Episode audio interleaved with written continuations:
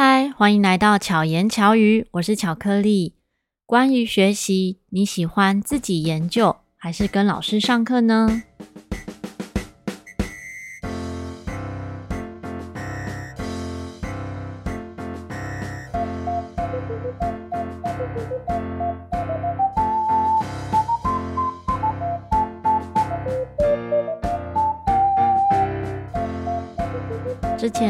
过巧遇达人的来宾呢，私讯我说他想听我的音乐学习历程以及怎么成为老师的。其实为什么想成为老师这个部分呢，在 EP 十七哈，生命中的好老师这一集应该就有分享蛮多了。所以如果有兴趣的话呢，欢迎到前面的节目听第十七集啊，那边有分享我生命中的几个好老师。那我觉得有很多的事件呢，都不是单一的原因，很多时候都是点点滴滴累积起来，成为我们现在。那我就今天来跟大家分享我的学习历程，音乐相关的。我从小呢是学钢琴，那么学钢琴的时候呢，其实不是一个认真的孩子，这个在前面节目也曾经分享过，所以常常都做很多。就是让老师很头痛的事情，比如说躲在衣柜里啊，或者是各种调皮捣蛋的事情哈。这在也是在生命中的好老师那一集有曾经分享过。可是也因为遇到就是很有耐心的老师，那那时候我妈妈呢，她觉得，嗯，就是我如果要学钢琴哈，应该很多爸妈都是这样。你想要学钢琴，那你就要一直学到底哈，你就要一直持续的学。可是还好，妈妈并不是像可能有些父母认为，你学钢琴你就必须要有什么样成果。但是我妈妈跟老师说，只要让我持续有兴趣就好了。所以我并不是上得很痛苦的那一种，我就一直持续是很开心的学习，然后 不太认真的状态。当然偶尔是很认真、很认真的时候，就是一直弹、一直弹。但至少钢琴这个乐器呢，就是当初一直陪伴我的一个乐器之一。一直到国中的时候的某一次音乐发表会，那一次呢，可能是因为国中也有课业吧，或者是那一阵子真的就没有那么认真练琴，所以在音乐发表会上，其实弹，因为那时候都是背谱演出，弹到一半我完全忘记乐曲，一个音都想不到，突然中断之后，我是一个音都想不到，所以 那一次的演出结束后。其实有好长一段时间，真的非常长一段时间，是到我接触陶笛，开始第一场陶笛演出的时候，就我陶笛个人的演出的时候，我才打开那个心结，才发现说，哦，我可以演出。因为其实也没有到那么晚，因为 中间还有 t e c h n i s 的钢琴哦讲师俱乐部，然后的的一些音乐会。可是那个时候的音乐会呢，都还是很多老师。一直在台上，比较不是独奏的形态，所以就不会像独奏那么紧张。可是真的独奏不紧张，是我一个人在台上演奏陶笛的时候才克服这个心魔。这也是我后续才想到的。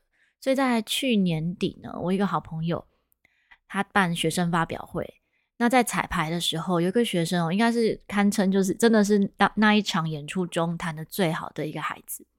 是个高中生，他在彩排的时候跟，因为他是嗯，就是嗯，不要讲学校好，反正是名校学生啊，所以他穿着制服来，然后他就是感觉很从容，然后就所以到那个到音乐厅的时候呢，他就先练习一下，暖个手，然后后续彩排的时候，彩排都弹得非常好，那时候都有录影，然后就弹得很好，但是到正式演出的时候，哇，突然他就紧张了，所以。就弹得哩哩啦啦，最后再重弹一次，还是没有很完美。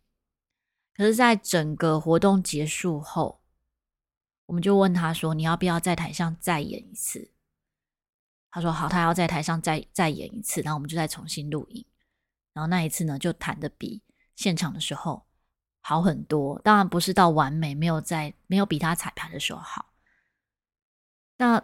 为什么我会觉得一定要这样？因为我当初就是因为那个国中的那一次演出并没有很完美，所以其实，在心里就种下一个我不好，我弹的不好，呃，我没有办法演奏钢琴 这样的一个种子，我也没有想到说它会影响我那么大。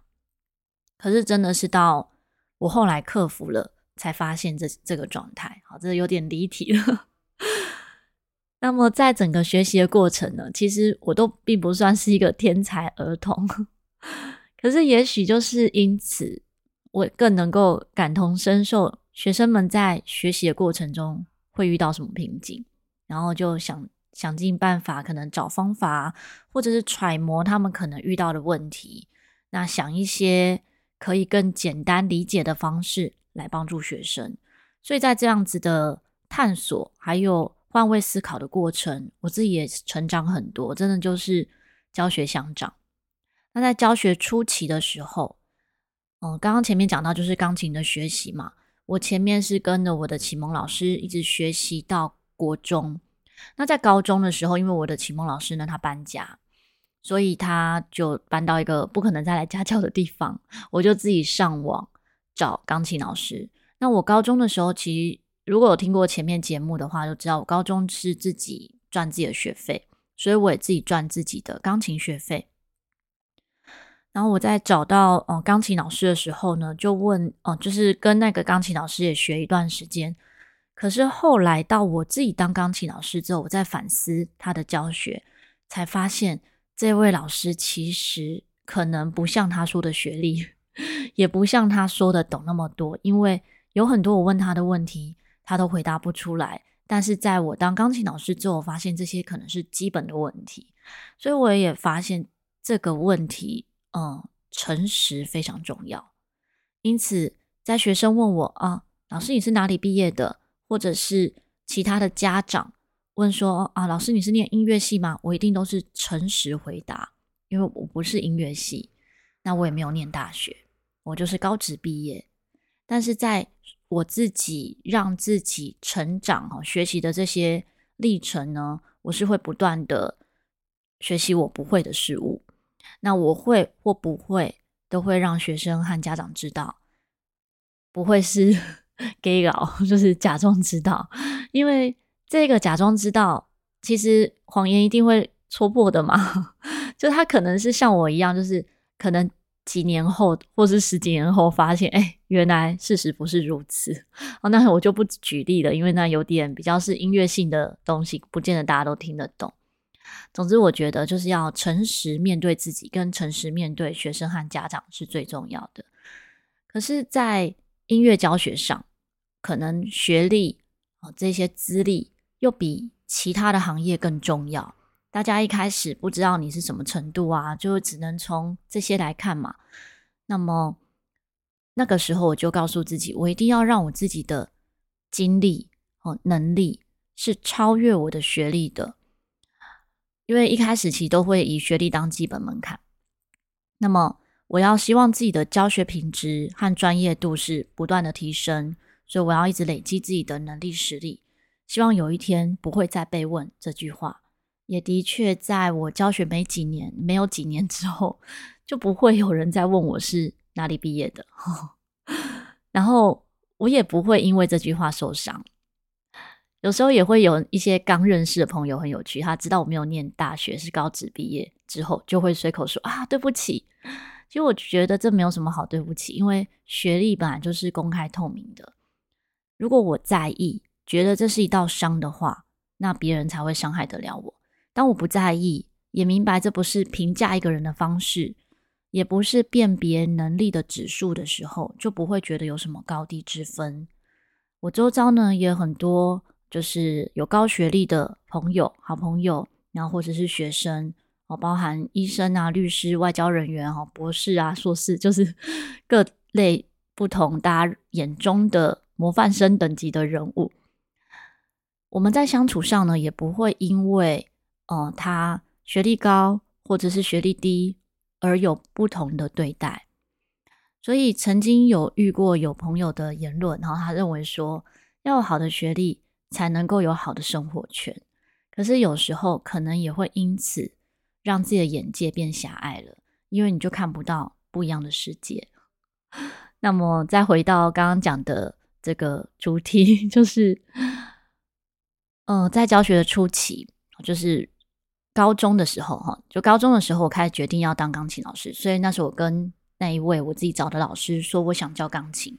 其实他是给我很多很多的阻碍跟不支持，一直直到我找陈明仪老师，哈，明仪老师上钢琴师资的课程的时候，明仪老师从来没有觉得我不行，他给我很多很多的鼓励跟正面的，就是。可以怎么去准备？准备要让怎么样的准备呢？可以让我更好。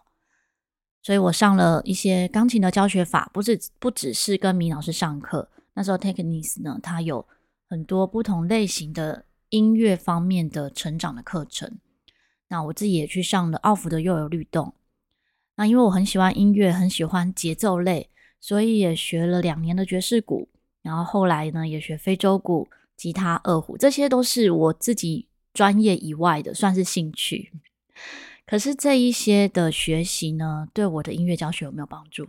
当然有帮助，因为在学习的过程中，自己是学生的角度，你就会体会到老师怎么教，我是喜欢的和不喜欢的，或者是我不喜欢，那我的感受是什么？如果今天我是学生。哦，我是老师的话，我会怎么教？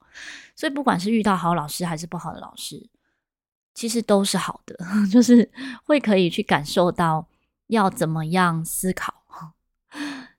但现在的学习呢，又比以前更广泛了。以前的学习大多大多都离不开音乐，但现在有比较多是无关音乐的啊，例如滑板，然后嗯，表演艺术类的课程。还有像肢体开发啊，气球造型、气球之类的，其实都是有点突破自己的一些能力。像肢体开发，一开始我觉得应该是没有想象中那么难吧，就像是就嗯，这要怎么讲？肢体开发，它有点像是类似像街舞，可是又不是舞蹈，像是有一点体技嘛。那那时候的课程会一直在地上打滚，看起来没有很难。但我上不到一半的课，我就开始，嗯，没有第一堂课的时候，我是上完课就开始吐，因为我没有这样子一直在地上滚过。然后第二堂课呢，知道我可能会吐，所以就不敢吃晚餐，就只喝宝矿力，然后增加自己身体的电解质。结果就一直吐水，所以真的是我的体能不够好。所以我觉得，只要愿意不断成长。就能让真的让自己的头脑活化，就如同电脑。如果我们不再学习，头脑就不会更新，所以才会需要活到老学到老。就如同我的学生们，我都觉得我学生看起来都比他们实际年龄年轻。这个年轻呢，真的最重要的差异在于心态，因为持续学习的过程就会让你的心态是年轻的，你的想法也比较不会僵化。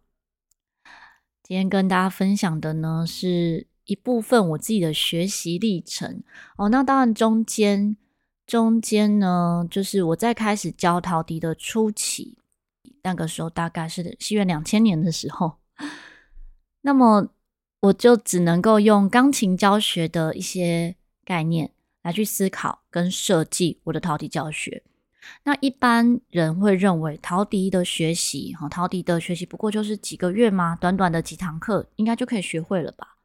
那我就在想，可是钢琴可以学那么久，因为它有哦拜尔，然后小步舞曲，哈，就是它有不同的书籍，一本一本上去，哈，它是有现成的。当然可能会有不同的路线，也许是好联德，也许是不同的教材，就会有不同的路线。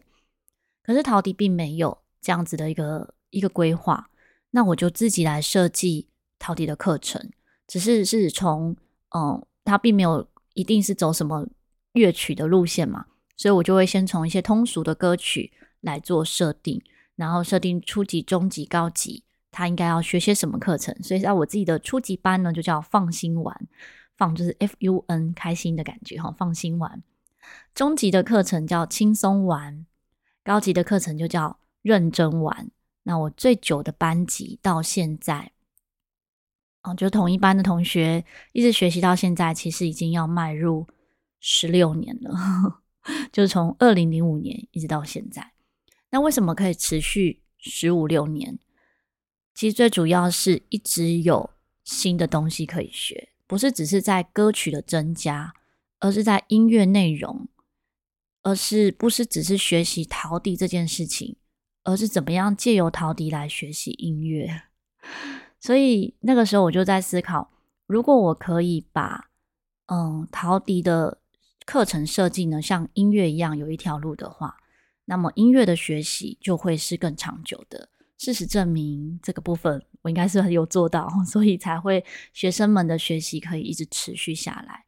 所以其实我的课程也非常少招生，像以往呢，几年前哦，可能是一期一期的课程会招生，但是在二零二零年一月开始，因为疫情的关系，陶笛不能在教室里教学。那时候的我，我自己的教室是立案补习班，所以政府就规定不能够在教室吹奏乐器，哈，都是要戴口罩。所以那时候，二零二零年的一月呢，我就把我的课程都改成是影片授课。但也因为这样的一个改变，开了另外一条路。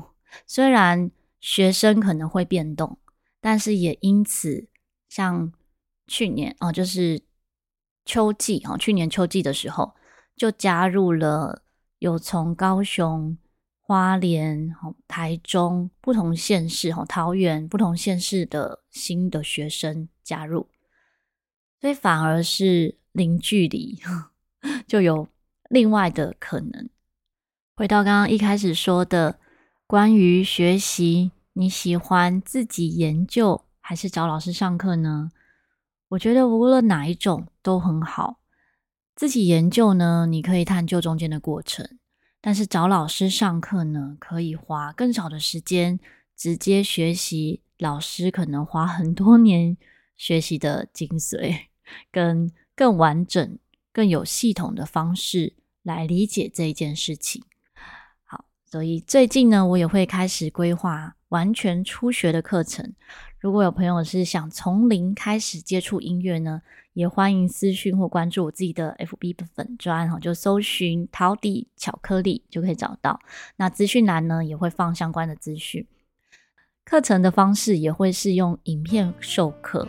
那细节的话呢，都是后续的发文会再通知。所以如果有兴趣的朋友们，欢迎关注。那我觉得影片授课最大的好处就是没有时间、地点、距离。这些限制。的巧言巧语呢，是每周二会更新，周五是更新巧遇达人。记得关注你现在正在聆听的平台，就会收到节目更新的通知。也欢迎在 Apple Podcast 给我五颗星，还有留言评价。欢迎追踪我的 IG R O Y I 点 C。我们下一集再见，大家拜拜。